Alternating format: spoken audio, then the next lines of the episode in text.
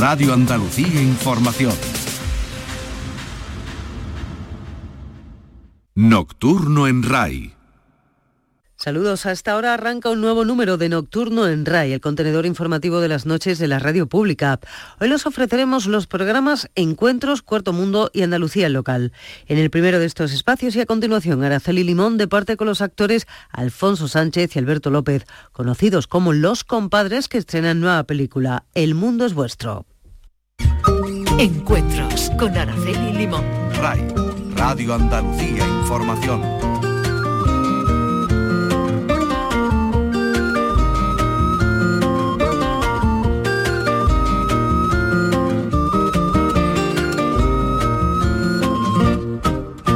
Saludos. Alfonso Sánchez y Alberto López, los compadres, tienen nueva película. Después de El mundo es nuestro, un debut que se convirtió en todo un éxito de crítica y de taquilla, llegó El mundo es suyo y ahora El mundo es vuestro. Entre estas tres películas han participado en ocho apellidos vascos y en la serie Allí abajo. Han hecho teatro Cosas de Niños, que llegó después de Patente de Corso, y Compadres para Siempre, con los que han recorrido toda España durante los últimos cuatro años. Y andan también homenajeando a los Álvarez Quintero en el 150 aniversario de su nacimiento. Son los dueños de el enterismo, una filosofía, una forma de vivir que los ha hecho popular en todo el mundo. Ellos dieron a conocer el enterismo en un vídeo que grabaron hace ahora 14 años sentados en un bar en el centro de Sevilla.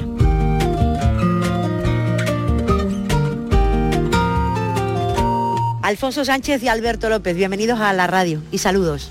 Bien hallada, bien hallada, qué alegría. Andamos de, de estreno, de película, ¿no? Andamos, yo no sé ni cómo estamos de pie, porque llevamos de promoción desde que éramos chicos, eh, y, pero bueno, muy bien, la gente está respondiendo bien, mucho viaje, mucha, mucho ajetreo, pero mucha, mucho reporte, mucha felicidad también. Han ido, la gente lo acepta, la película bien, está en el top 10, me han dicho esta mañana, de las películas más taquilleras desde el día del estreno, y todo andaluza, o sea, eso es un mérito casi casi doble. ¿eh? Sí, andaluza 100%, independiente y y de autor, porque al final es eso, hacemos lo que, lo que nos da la gana desde hace mucho tiempo, afortunadamente tenemos esa libertad y el público le está encantando. ¿Y cómo se vive? ¿Haciendo lo que a uno le da la gana?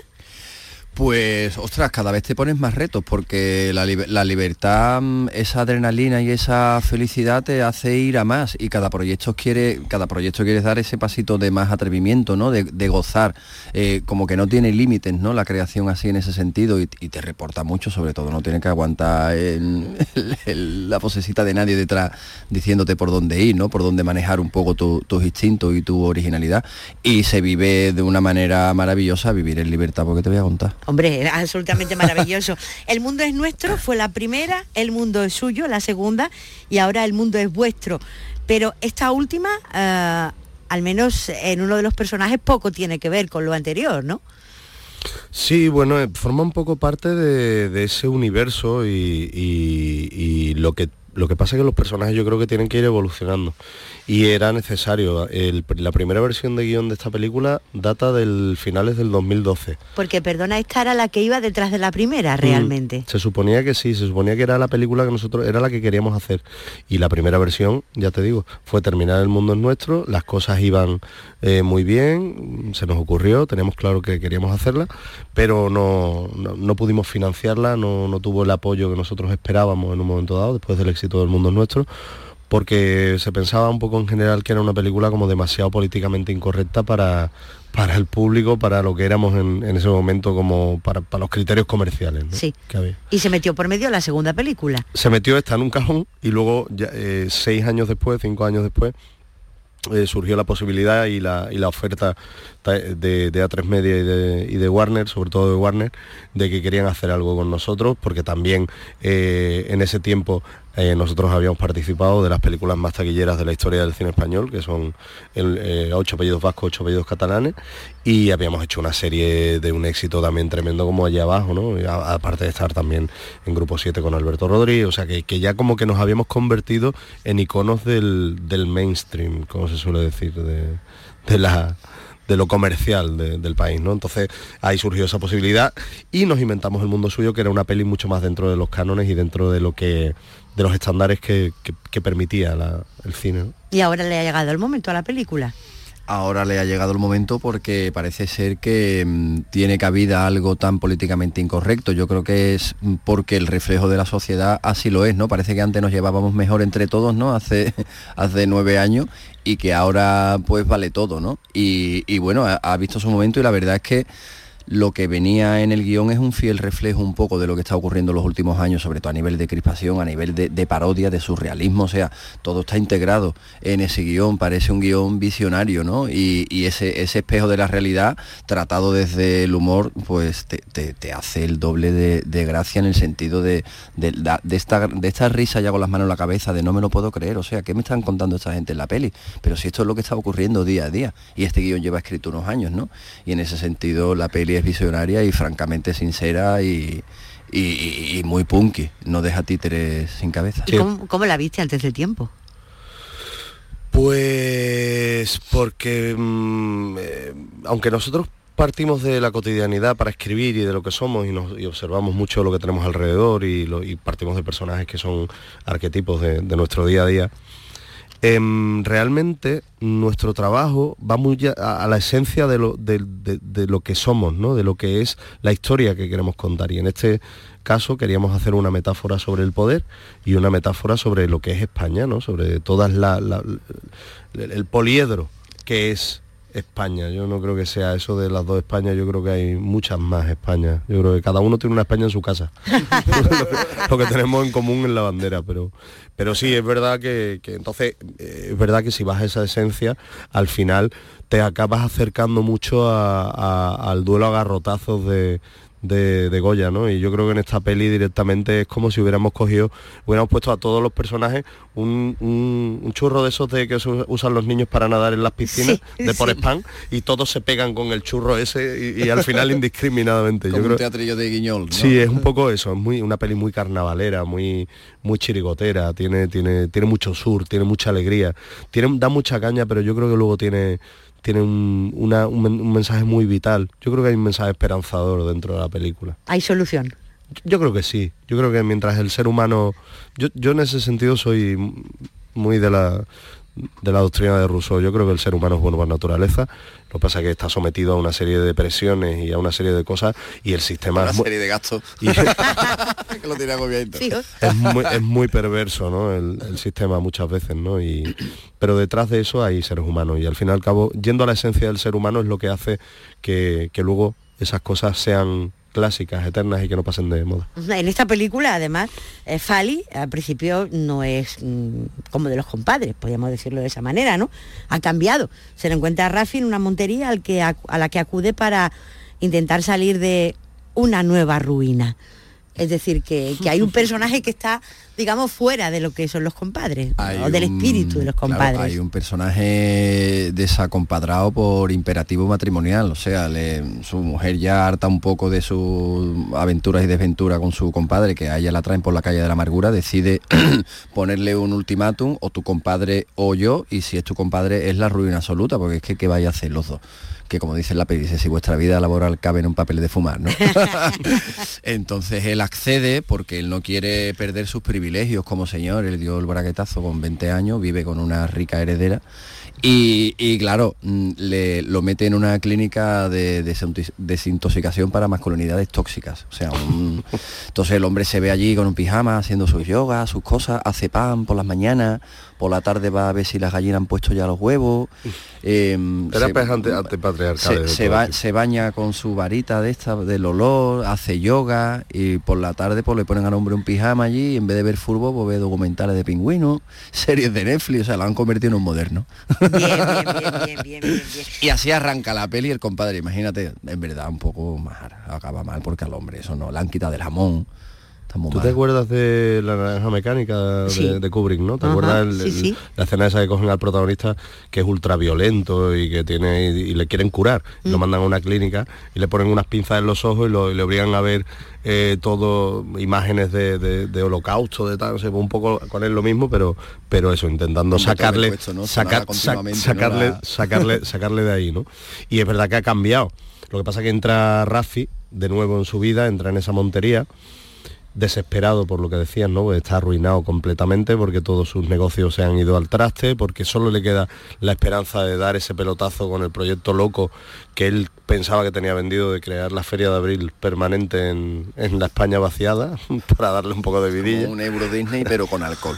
un Euro Disney pero, pero mucho más conocido. con vicio. Con vicio. El mundo es vuestro, sube, eh, dicen, el nivel de la crítica, ¿no? En todas las direcciones, en la economía, en la política, en las costumbres, en la juventud, en todo. ¿Y eso por qué?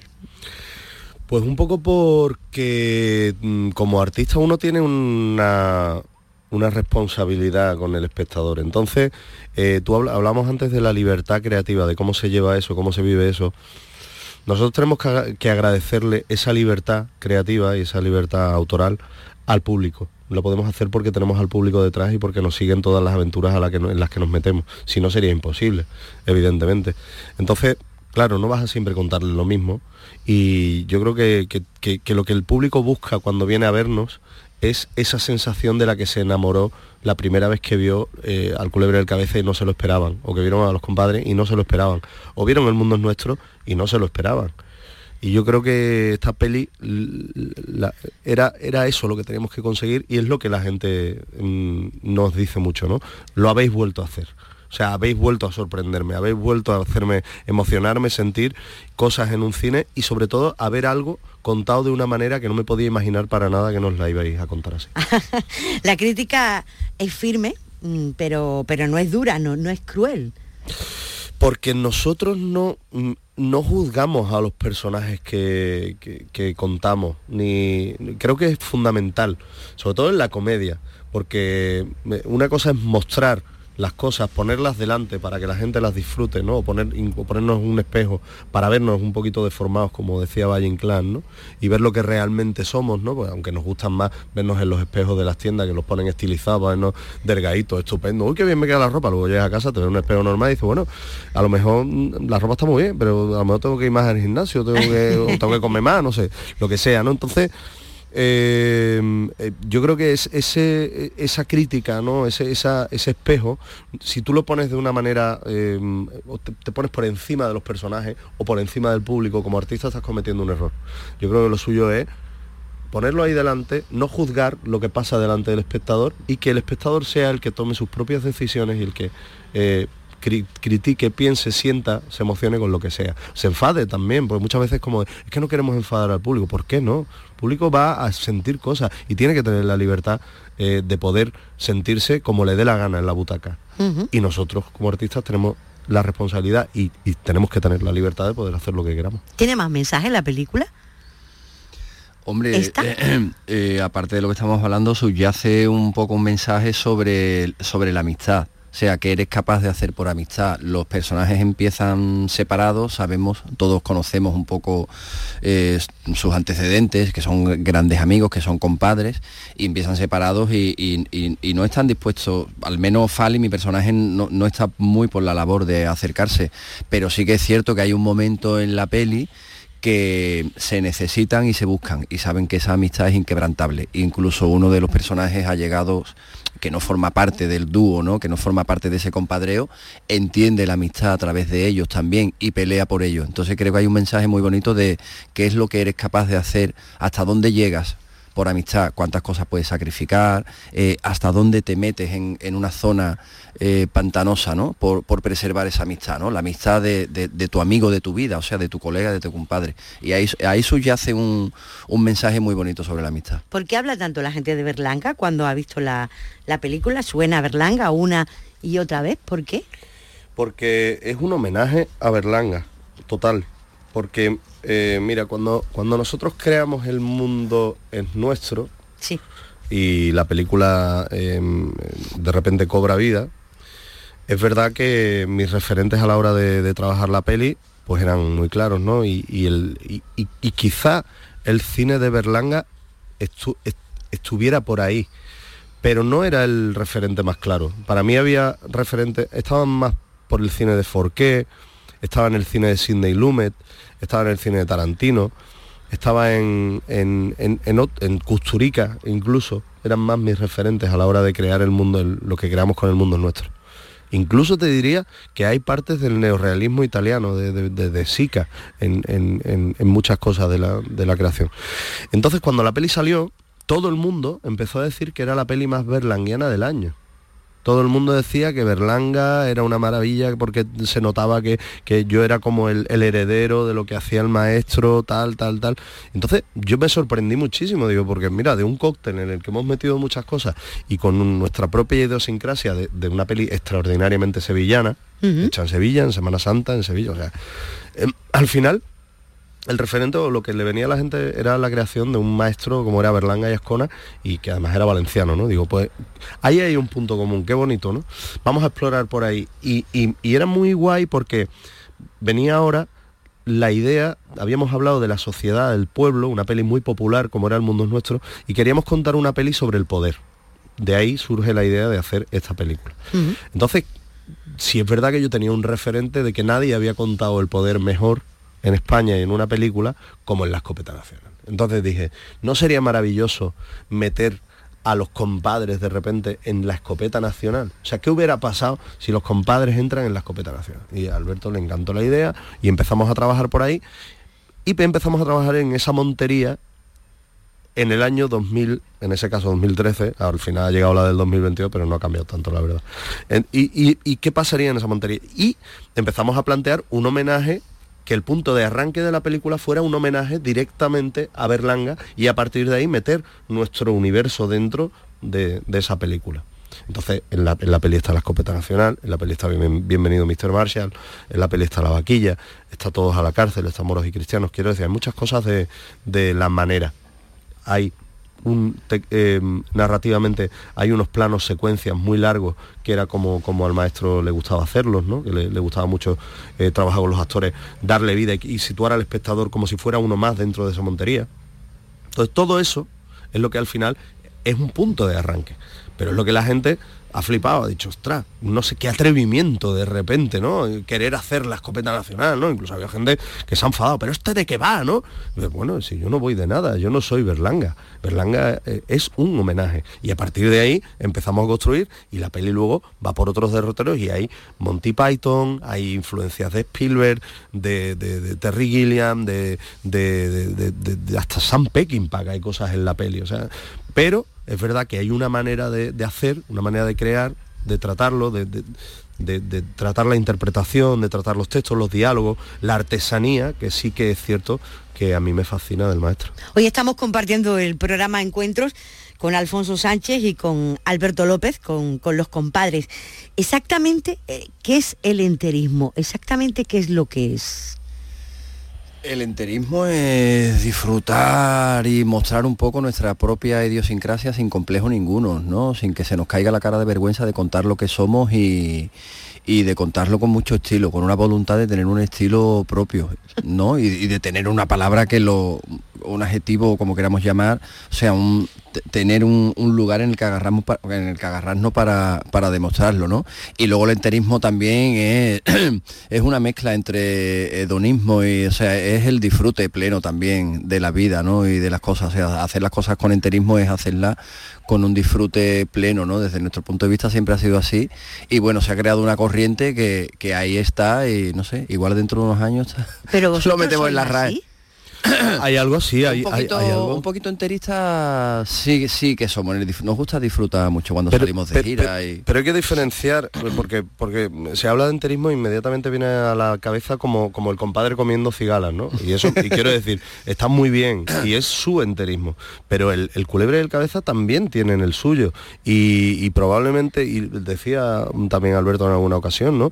Woody Allen tiene su enterismo. Y, hay, cada uno tiene su manera de es un, tiene más que ver con la honestidad de, ser lo que uno es en esencia y de, desarrollarse a partir de ahí que con otra cosa. Miren, ah, estaba pensando al mismo tiempo, más o menos, ¿no? Llegan los ocho apellidos vascos, llega la serie allí abajo, llega un, movimiento que, que, se ríe sin problema de esas cosas que han sido tópicas, de esa forma de, de identificarse desde la gente, ¿no? Y llega todo el mundo al mismo tiempo y todo el mundo empieza a hacer humor sobre eso. ¿E-, ¿Eso por qué pasa? Porque así somos en España, se pone algo de moda y lo exprimimos hasta que, un poco como el cuento de la, de la gallina de los huevos de oro, ¿no? Lo exprimimos hasta que lo reventamos, ¿no? Pasó un poco y, y era algo que tenía, podría haber tenido mucho más recorrido. Y no sé, lo, lo exprimimos en, en muy poquitos años y empezó, no sé, quizá era el momento en el que geográficamente, a nivel de, y sobre todo a nivel de conflictos sociales y, y políticos, Sí. la cosa se había destensado con la desaparición un poco de todo el conflicto armado con, del País Vasco y demás, ¿no? Y era el momento un poco en el que quitarnos esos complejos eh, nos iba a unir de alguna manera. Y se da en la tecla también entre la gente de, de Vaya Semanita, lo que estábamos haciendo nosotros aquí, empezamos como a desacomplejarnos, ¿no? Quieras que no, lo que hacemos también con el culebra y el cabeza, con Rafi Fali, es quitarnos, quitarnos complejos de lo, de lo que somos, ¿no? De, de la identidad, o sea, mos- mostrar la identidad, mostrar nuestra cultura, nu- nuestro folclore, nuestros anhelos, nuestro, no sé, es mostrar unos personajes muy arquetípicos, pero sin ningún tipo de, de tapujos por, por mostrar tu, tu, tu día a día, ¿no? Tu idiosincrasia. Y se conecta con algo en ese momento, pero sí que es cierto que la sensación desde dentro es que se exprime de una manera muy rápida y sobre todo en un proyecto como Ocho apellidos catalanes que se podría haber masticado un poco más, se deja, no sé, se dejan como muchos flecos ahí. No creo que la peli se mereciera tener ese el resultado, ¿no? Un poco que, que tuvo en el sentido de, de la calidad. Sí. Quiero decir, la gente se esperaba mucho más de una película como Ocho apellidos catalanes. Es un poco el, el eco así de- del público y la crítica. Creo que se podría haber hecho algo mejor sin tanta prisa porque lo, el- tenía los ingredientes para hacer algo entre Cataluña, Andalucía y el País Vasco, pero no sé, parece que nos da por algo y queremos exprimir las cosas para ganar dinero rápido y se pierde, se pierde enterismo en el camino. Ah, se pierde enterismo. Porque esa, esa defensa tan, tan firme, tan decidida de la comedia, ¿le hace tanta falta eh, que se la defienda tan a ultranza? Sí, sí, ¿Sí? sí, sí, totalmente, porque em, hay una cosa, reflexionando eh, mucho sobre la comedia, vengo de, además de, de una mesa redonda en la que he estado con grandísimos guionistas de, de- de toda la vida, de las mejores series, y, y hemos estado hablando un poco y reflexionando sobre eso, y te das cuenta de que yo creo que el gran problema que tiene la comedia es que está muy ligada a lo popular. Entonces parece que algo popular, algo que le guste a la gente, algo que la gente pueda entender, algo que puedan eh, disfrutar todo el mundo, es algo malo, algo negativo. Es como que hay una Que no tiene calidad, ¿no? Sí, que no tiene calidad, exactamente. Como que hay una necesidad por parte, sobre todo, de la, de, la- de los popes que, que dictan eh, de qué es lo bueno y qué es lo malo, que a mí es algo que me hace mucha gracia. Es como lo de qué es, algo gracioso y qué no lo es. Sea, lo que te haga gracia a ti o lo que haga gracia a mí. Algo que no, no te hace ninguna gracia a ti, a mí, para mí puede ser algo desternillante, ¿no? La subjetividad es muy importante. Pero no, es verdad, y se tiende a, eso, ¿no? A colocarte un poco, y, y creo que eso ha pasado un poco eh, también en los creadores. Nos hemos contagiado un poco de eso durante mucho tiempo en España. Y nos hemos situado o querido situar de alguna manera alejados del público, ¿no? como por encima del público. Y yo creo que eso es un error y que es un error que vamos repitiendo una vez y otra vez a nivel histórico. Pasó, por ejemplo, eh, con los hermanos Álvarez Quintero en su día. Los hermanos Álvarez Quintero son una de las jo- grandes joyas de la literatura dramática de nuestro país, andaluces, de Utrera, y que además cambiaron radicalmente el panorama eh, dramático de la escena española, crearon la Sociedad General de Autores, eh, tenían una- unas taquillas que nunca se habían visto, o sea, eh, era un, revolucionaron y de repente fueron metidos en el, en el, en el pozo del olvido porque eran populares, porque los entendía todo el mundo, ¿no? Y luego ya se le fue, fue poniendo tintes políticos y demás. Y de repente eh, se destierra, eso acaba desterrándose incluso de las escuelas. Yo recuerdo cuando nosotros estudiábamos que cuando tú hacías una, una, una- un trabajo de clase o alguna movida y de repente estabas exagerado, estabas como... Eso es como... Parece de los Álvarez Quintero, era como una cosa peyorativa. Te lo decían incluso profesores, ¿no?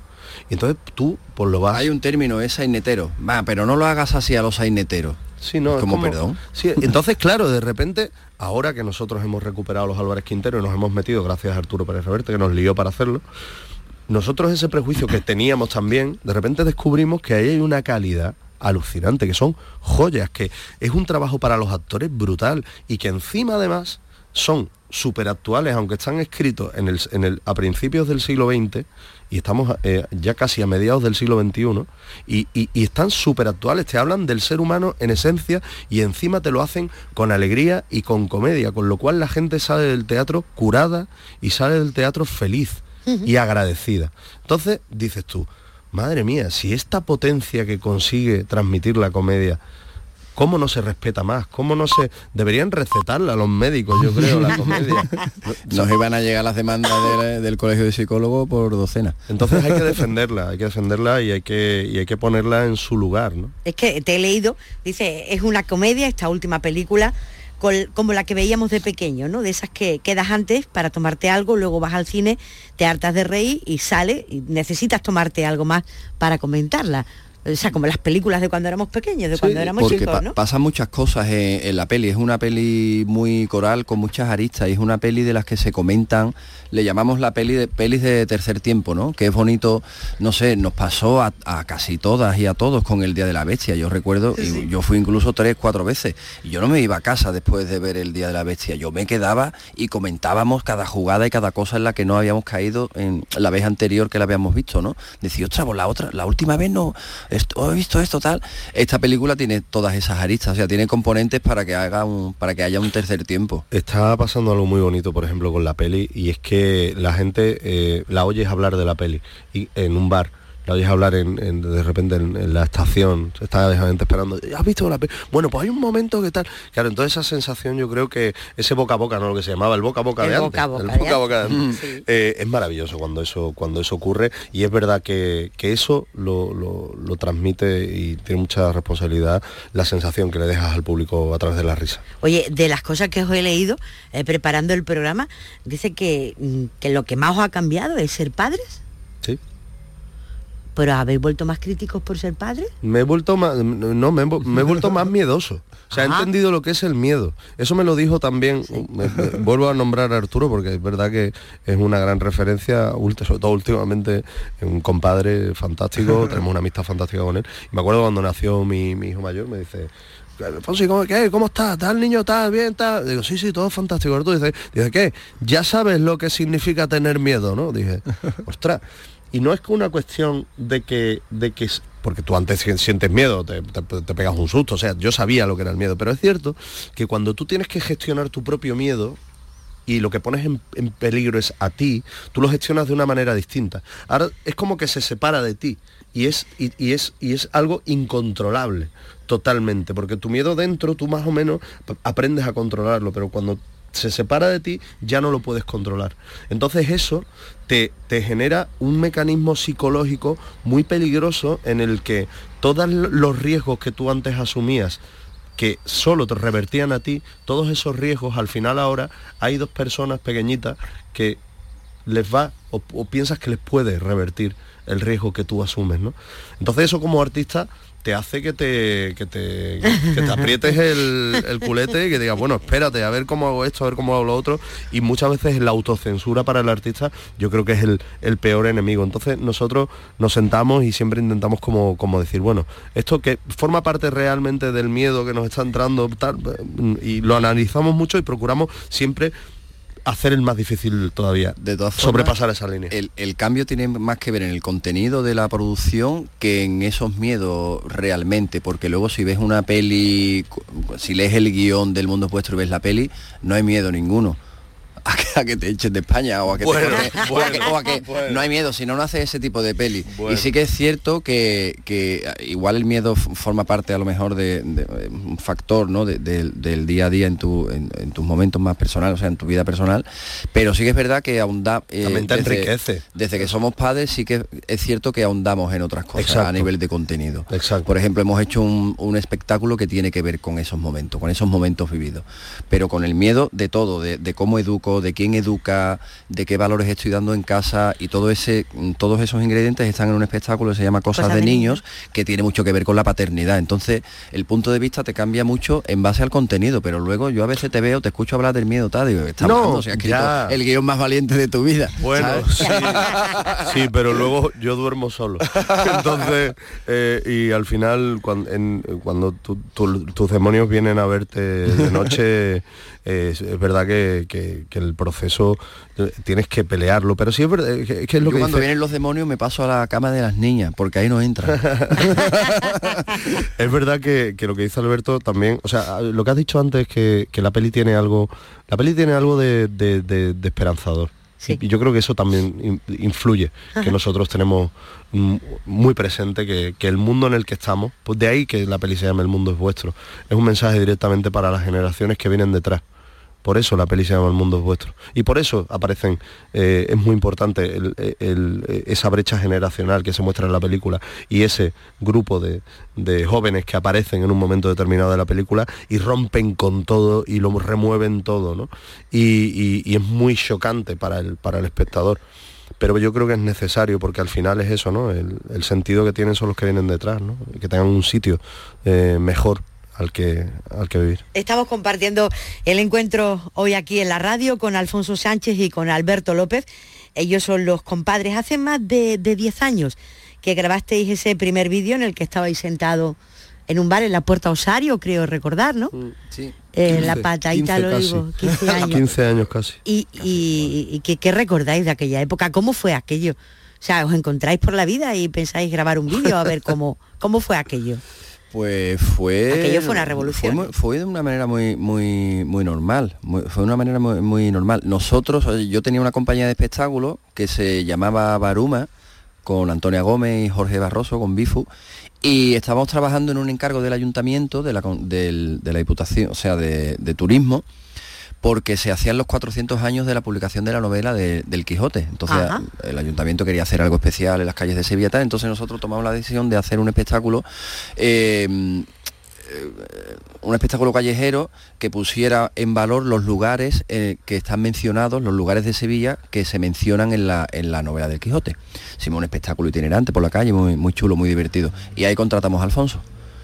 Y, y ahí le conocí porque él muy él es era y es muy muy amigo de, de la persona que era mi socia en ese momento Antonia Gómez Que es la cajera de la película del que mundo la- nuestro. está, la esto está todo es un círculo Es un círculo, es un, es un pequeño Y- gran círculo. Y bueno, me sorprendió, aparte de, de su calidad actoral y su compromiso, me sorprendió mucho que eh, en el, el día del estreno, uno de los actores, su mujer se puso de parto. Y entonces eh, el hombre se fue por la mañana, ostras, qué movida da, no, vete, esto es, mm, como somos colegas, llevamos mucho tiempo trabajando juntos, no, es no, no, vete, ya lo solucionamos, a ver qué hacemos. Y entonces era un espectáculo con muchísimos personajes, como, como bien sabemos, ¿no? Lo, lo que, que- que existen en la novela. Ajá. Y claro, este hombre, Juan Luis Corriente, hacía como cuatro o cinco personajes. Eh, poquito, pero que tenía mandanga, la entrada, la salida, el texto, los movimientos, la implicación, todo. Entonces empezamos a darle vuelta a la cabeza a ver de qué manera repartir el personaje, los personajes de Juan un poco entre todos, a ver cómo lo hacemos y tal. Y en medio de esa charla entre todo el equipo de actores y de dirección, se levantó una mano al fondo y, y- y se escuchó, lo que hace Juan Luis lo hago yo. Todo. No, hostia, ¿todo? Sí, sí. He estado observando y tal, y lo hago. Y lo hizo. Entonces yo me quedé como, ostras, vaya persona el nota este. Digo, este es un Majara. Yo creía que estaba Majara perdido. Digo, pero tú que has estado ensayando y viendo lo que hacen los demás. Y dice, sí, más o menos. Y ahí lo, y el hombre se quedó Sí. a gusto. No, es que eh, tengo un poco, un poco memoria fotográfica, entonces no, presto mucha atención. Yo, yo era buen estudiante porque he prestado atención más que por, por estudiar. Entonces, cuando presto atención, pues se me quedan las cosas y, y me- adoro la interpretación, entonces por eso me, me lo aprendí todo y me suele ocurrir. Pero, y ahí, ahí descubrí yo también a Alberto, porque él, él hacía un personaje maravilloso en, en esa función y era un tú a tú con Miguel Ángel Sutilo, otro grandísimo actor, que es el que hace de parado en El Mundo es Nuestro, también forma parte de ese universo. Y les vi actuar, es un tipo al que yo admiro profundamente y vi que Alberto eh, no solo le seguía, sino que estaba al, nivel incluso por encima. Y dije, ostras, qué guay, ¿no? Tío, este tío que le, aguanta al Miguel aquí y tal. Y yo flipaba, cada, día que hacemos la función, hacían una parte de Rinconete y Cortadillo, el diálogo entre perros, y, eran, y era maravilloso ver, ver eso en, en las calles de Sevilla. Y es curioso, estaba ahora pensando, ahora que estamos hablando contigo y recordando todo esto, que nos unió el Quijote y al final todo está presente y, y la, y la- y la- la- el mundo vuestro arranca con, en un lugar de la Mancha. Es curioso como todo el espíritu del quijotismo, todo, todo ese mundo idealizado, ese romanticismo y tal, está muy presente en toda la obra y, y desde que nos unimos, ¿no? Es curiosísimo. Pero bueno, el vídeo ese cuando lo grabáis. Os conocéis en esa época y, Sí. y cómo nace el vídeo. Pues nace porque yo mm, eh, me- me- estaba desahuciado, nadie me, salvo ellos, me daba trabajo, eh, yo estaba muy, muy, muy descreído con, con todo el sistema. No había tenido mi oportunidad, llevaba ya más de 10 años trabajando como actor y estaba muy desilusionado. Y, y como fue una especie de canto del cisne, eh, me- iba a dejarlo completamente, me iba a dedicar a otra cosa. Y antes de irme, digo, voy a hacer un corto en el que yo por lo menos me quede, me quede a gusto me quede tranquilo. Yo ponga lo que yo sé hacer, me haga un personaje como a mí me gusta hacerlo, lo componga, haga un guion como los que a mí me gustaría poder hacer y dirigir y lo grabe como yo quiero, como yo sé, como el cine que a mí me mola. Y tenía ahí una escena, mm, que un, un diálogo entre dos tipos que se llamaban el culebre y el cabeza, tal, y a este, y, y a este señor que conocía ahí trabajando, rubio, y que tenía como talento y que me parecía Bueno, ¿cómo no? Tenía talento. curioso, me parecía un tipo muy interesante, le dije, ¿a ti te gustaría hacer esto conmigo? Y dijo, me dijo que sí, venga, quedamos y lo hicimos. Y así fue, surgió por casualidad. conectamos a la hora de, de trabajar, la manera de trabajar, todo muy ensayado, todo muy milimétrico, somos muy alemanes para currar. La prensa a lo mejor viene a, viene a cubrir un rodaje unos días atrás y dice, pero sois muy serios, ¿no? Porque piensan que vamos a hacer chistes ahí trabajando, rodando. Son- no, no, no nos gusta improvisar.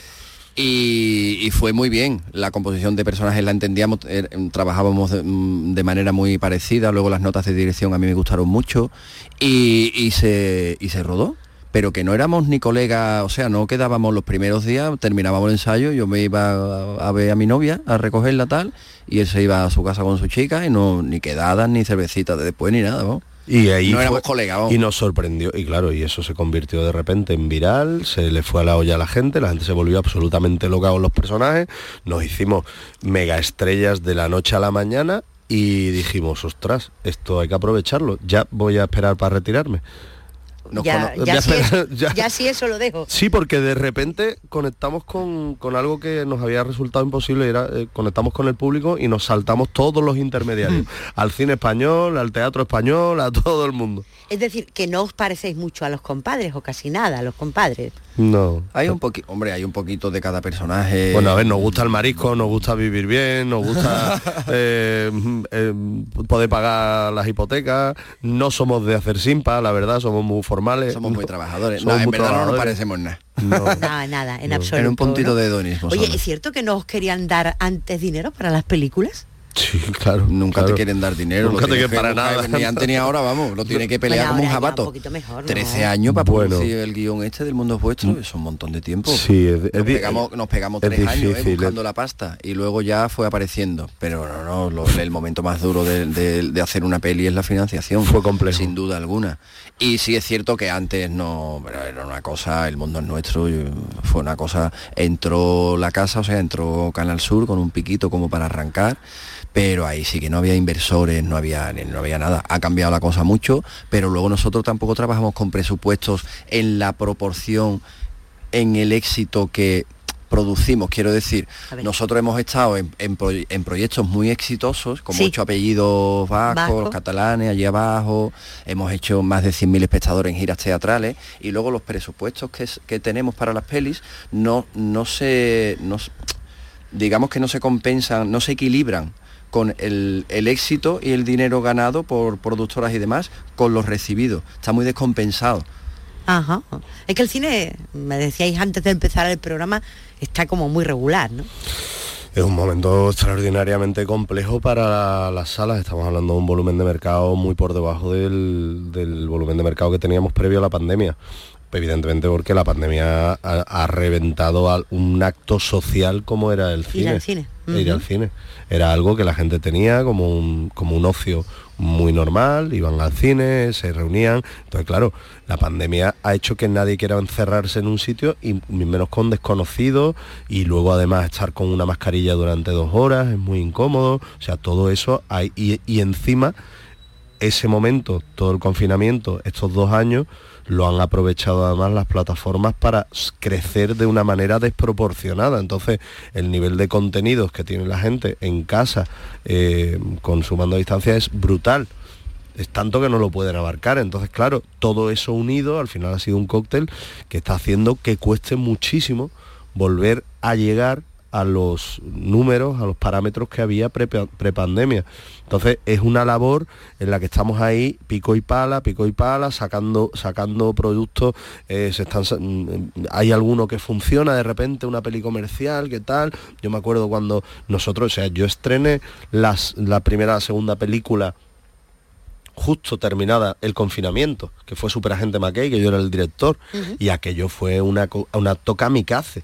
O sea, aquello fue una cosa que yo decía, bueno, a ver qué pasa con esto, pero entonces una película que a lo mejor hubiera, en circunstancias normales hubiera hecho eh, de repente un millón, un millón y medio de espectadores, e hizo 250.000, que fue un mega hit, fue un éxito tremendo y que abrió también la puerta a que luego, justo después de nosotros, entrara eh, Santiago Segura, compadre No hay más que uno o dos, hizo una taquilla también, hizo una taquilla maravillosa, ¿no? Y fue, y fue maravilloso, fue como de repente que dio un, hálito de esperanza, de decir, ostras, bien, vamos, pero luego volvieron las siguientes olas, tal, entonces ese proceso tan brutal que que ha sufrido el espectador, el público, pues ahora mismo está costando mucho. Aunque te digo una cosa, está ocurriendo una cosa con esta, con esta película, con El Mundo es Vuestro, que nos está sorprendiendo una barbaridad y que estamos aquí muy a la expectativa de, ver hasta dónde llega, ¿no? Y es que hay mucha gente que nos escribe y que dice que, que está volviendo al cine después de dos años para vernos a nosotros para ver el mundo es vuestro.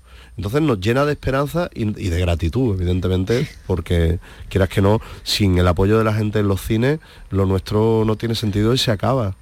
Pero el teatro no, ¿verdad?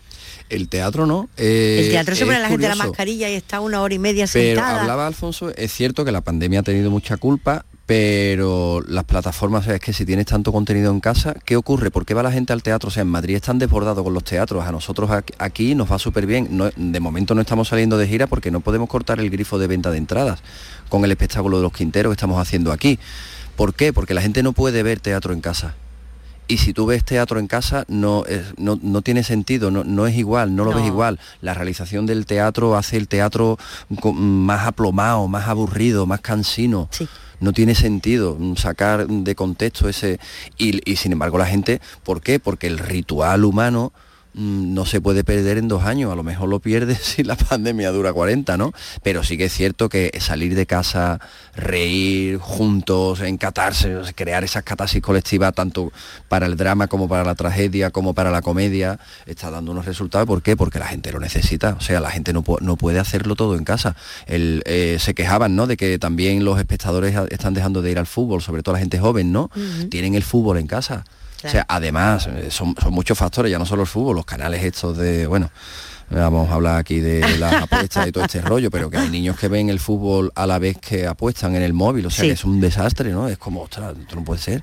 Y, pero el teatro no, ni la danza, ni entonces todos esos, ah, en ese sentido, las salas están viviendo un momento dulce, esperemos que continúe. Hombre, ya solo falta que, lo viva el cine también, ¿no? Claro que sí, vosotros habéis rendido homenaje a los Álvarez Quinteros habéis hecho cosas de niños, eh, patente de corso, con padres para siempre, o sea que el teatro lo tenéis bien baqueteado.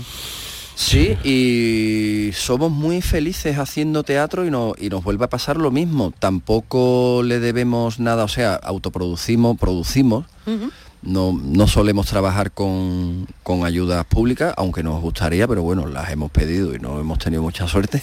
Pues nada. pero quiero pues decir que tenemos, tenemos, el, tenemos el pulmón, tenemos la confianza del público, tenemos la exposición, que quieras que no, el cine y la tele te da exposición para vender entradas en el teatro. Tenemos el sabemos cómo hacerlo, llevamos muchos años ya en el teatro, llevamos muchas giras a cuestas y, y la verdad es que con los espectáculos que hemos hecho, pues hemos hecho unas taquillas yo creo que todos los espectáculos estos de los que has hablado, desde hace seis años que estamos haciendo teatro los dos juntos, sumamos casi 200.000 espectadores en España, que es una barbaridad. Y muchísimas funciones, con, con patente de corso tuvimos 80 funciones en dos años que es una maravilla. Con Compadres para Siempre tuvimos casi igual, quizás 10, 15 o 10 menos. Son espectáculos con mucha carga de funciones, con mucha carga de público, con una hoja de taquilla formidable. Y de los escenarios de momento no nos bajamos, claro. ¿En qué estáis ahora mismo? ¿Qué estáis? Pues ahora, eh, eh, pensando? pues ahora mismo estamos, como bien te dice Alberto, disfrutando un momento dulce y maravilloso, que es ese espectáculo homenaje a los Álvarez Quintero, que está siendo catártico para el público y que la gente sabe y nos da las gracias. Gracias, gracias, por favor. Es que no sabéis cómo me ha curado esto. O sea, una cosa, digo, cualquier día verás tú, nos va a pasar como, no como a los toreros, va a llevar a, hombro, va a sacar a hombro del teatro. Y me acuerdo eso le pasaba, hay- hay una anécdota de eso, le pasaba, le pasó a, a Agustín González cuando hacía el, el Luces de Bohemia en Madrid. Lo, Sí. se lo sacaban todos los días a hombros del teatro, lo llevaban a al hotel. Y, y a nosotros, pues, pues ese es el, ahora mismo lo que más estamos disfrutando. Y, y- y luego proyectos para hacer, pues sí, tenemos muchas cosas que queremos hacer. Queremos volver a traer a- al culebre y al cabeza, saber dónde están, porque se quedaron ahí en mitad del, ¿Es verdad? del océano. No sabíamos muy bien, llegaron a Brasil, no llegaron, llegaron a Canarias, los recogieron y los, los cogieron en Barbate, los metieron en San Juan del Puerto. ¿Qué ha pasado con ellos? Yo creo que eso es bonito, ¿no? Y la gente lo va a agradecer mucho, nos lo piden mucho. Y luego también eh, hacer más espectáculos teatrales, eh, luego hay series de televisión, hay unos proyectos muy guapos de series de televisión que tenemos ahí con, con alguna plataforma que está muy interesada. Lo que pasa es que los tiempos son eternos y a ver si ya formalizamos, lo cerramos y podemos mm, com- comunicar cuáles son, pero son muy ilusionantes, muy chulos. Luego también hay un, un documental fantástico sobre eh, el gran maestro chiquito de la calzada que vamos a hacer, que la familia está encantada, tiene unas ganas tremendas de que lo hagamos nosotros, que lo afrontemos. Y ya te digo, cosas muy ilusionantes, una peli de terror también. ¿Una peli de terror? Sí, una Cambio peli de género una radical. peli de terror, un guion. ¿Siempre juntos? No sabemos. No sé, si, el- si hay algún personaje que a Alberto le apetezca y, y quiera hacer, ahí está, y, eh, y esté para él, fantástico. Si no, pues estará a lo mejor conmigo en la producción, en la dirección, eh, en el casting, no sé. la- pero vamos, yo, eh, tener un profesional de la talla de, de- de Alberto López en cualquier faceta de la producción de una película, a nivel creativo, de producción, de, vamos, es un es una joya y un privilegio que tengo desde hace muchos años. No, es que habéis dicho que en la película eh, se habla o, o se plantea hasta dónde llega la amistad. Y me gustaría saber hasta dónde llega vuestra amistad. Ya somos familia, somos compadres de verdad. Yo, vamos, eh, su, su hija mayor es mi ahijada, mi hijo mayor es, es su ahijado. Eh, yo lo vivo, sus éxitos, no solo con, con- con los trabajos que hacemos juntos, sino los que hace fuera, ¿no? Películas maravillosas en las que ha hecho interpretaciones alucinantes, las vivo y las disfruto como si fueran mías.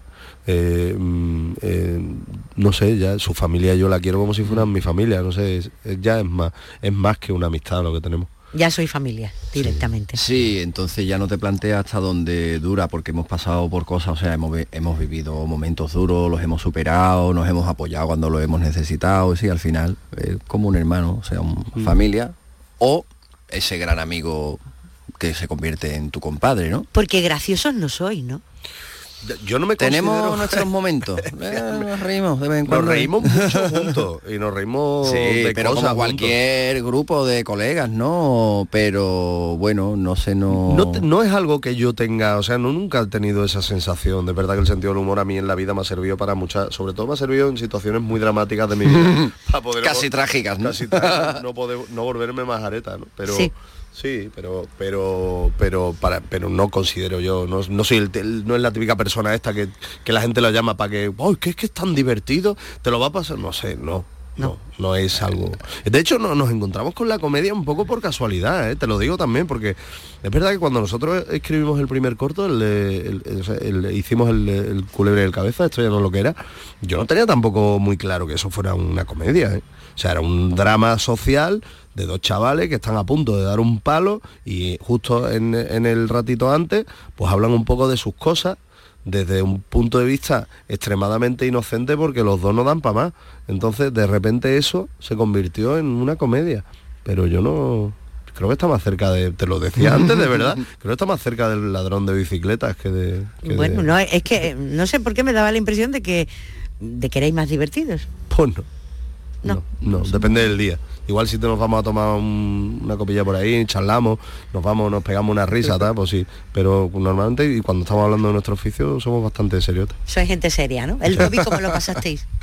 Él, El COVID, pues yo no lo he pasado todavía. Yo soy un irreductible de esos que todavía no se la pandemia. Ah. La pandemia. Yo... Pues eh, sí, al final hemos currado un montón en la pandemia. mucho. O sea, hemos, hemos estrenado un espectáculo teatral, hemos rodado una peli, eh, hemos hecho dos publis, se no hemos parado. Sí. Y todo eso mm, muy o sea que confinados no estuvisteis, ¿no? lo que dictaba la ley. Pero hemos estado muy acompañados por nuestra familia, evidentemente, como, como todos, y luego trabajando mucho, porque cuando se abrió un poco la veda, empezaron a, a surgir cosas y fue como, ostras, ostras, ostras, ostras, y con mucho curro, la verdad. A mí me hizo gracia, porque yo me lo tomé un poco como si estuviera en la cárcel. Yo me puse a hacer ejercicio como si estuviera, tú sabes, En el patio. en el de la patio de mi casa. Sí, sí, en el patio. Y yo, boom, boom, boom, una cosa extraordinaria. Ahora lo he dejado y tengo que volver a retomarlo porque es un desastre. Pero fue maravilloso. Y es verdad que eso me hizo mantenerme bastante la cordura, porque fue una Mm. situación brutal. O sea, lo que hemos pasado ha sido brutal. Y, y lo que seguimos pasando, porque ahora hemos acabado y, y se ha puesto la cosa casi que parece que está peor. Entonces, como madre mía, qué locura. Pero echasteis una, bueno, un confinamiento mm, en casa. eh, A mí me vino de vino. Sí. Sí, sí, yo la verdad. La me- primera, verás que es poca gente la que conozco que le vino fenomenal. Yo escribí una peli, la peli esta de terror la escribí fantásticamente ahí con Carlos, que nos reuníamos para hacerlo, aproveché, disfruté de mis dos hijos lo más grande, hice deporte, eh, hice el amor con mi mujer como si no hubiera un mañana. Como si el mundo se fuera a acabar. No sé, fue maravilloso, fue un periodo de curación para mí. Y, y- y- y- y- y- y dentro de todo con, con mucha esperanza de que de verdad mm, todo lo que estaba ocurriendo y, y- y cómo lo estaba gestionando la gente, ¿no? Mm, De verdad saliéramos mejores de aquello. No. ¿Hemos salido mejores? Porque mira cómo estamos, ¿eh? Yo creo que hemos salido, estamos un poquito caos, estamos un poco en shock. No sé si mejores, no creo que hayamos tenido tiempo de, de darnos cuenta. Hemos salido muy, muy desesperados. Ajá. Entonces, llevar a la gente a un extremo de tanta desesperación, eh, evidentemente es muy difícil que puedan sacar lo mejor de, ellos mismos, aunque fíjate que me sorprenden mucho, eh, por ejemplo, ahora con toda la crisis de Ucrania, eh, cómo la gente de repente se está volcando, ¿no? Y se han hecho caravanas y se han hecho iniciativas y, y- y hay mucha conciencia de, de- de lo que está ocurriendo porque es terrorífico lo que está ocurriendo en un país muy cercano a nosotros y, El y- otro día y- me- me y que lleva ocurriendo en otros muchos países también mucho tiempo, ¿no? Sí, Pero también que es verdad. tiene que servir para que de verdad nos demos cuenta de- del el estado ac- actual que hay en el mundo. Mi hija me decía el otro día, hablando, ¿no? De la guerra, tal, sus inquietudes, ¿no? Con nueve años y después de la pandemia y tal, decía, jo, papá, qué, qué asco de vida me ha tocado vivir, ¿no? Y escuchar eso de tu hija es, es terrible. ¿Con qué edad? Con nueve años. Digo, pero Candela, no, no digas eso, estamos juntos, esto, vamos a ir a comprar ahora medicinas para mandarlas a, a los chicos, a Ucrania, tal, vamos a intentar colaborar, vamos a tal. Y fíjate, me dice, también porque estamos currando, viajamos, tal, y me dice el otro día, no hacemos ya las cosas que hacíamos antes. Digo, ¿el qué? Dice, es que en el confinamiento hacíamos un montón de cosas en casa. Claro, hacías pan, hacías los deberes con ellos, te mandaban juegos los profes, mm, in- que implicaba la casa, gincanas, historia, tal. Digo, ostras, vaya, esto es complejo ahora de Es gestionar. muy complejo. esto es complejo de eh, gestionar. El otro día decía alguien, eh, me- creo que por Twitter o alguna manera poner un mensaje y me resultó muy curioso y muy acertado. Y es que decía que mandaba un beso enorme y un, todo su apoyo y su amor a los profesores que estaban actualmente educando en valores en los colegios. Porque es una labor titánica estar educando en valores a los niños cuando los niños luego ven la realidad que hay, ¿no? La verdad es que sí. Ahí Sí, nos pero ya- quedamos. Pero si no fuera ya por valores, por lo menos un, un- un ápice, ¿no? Un ápice. Alfonso Sánchez, Alberto López, muchísimas gracias por habernos acompañado y muy buenas tardes. ha Muchísimas sido un gracias. placer. Muchísimas gracias a vosotros.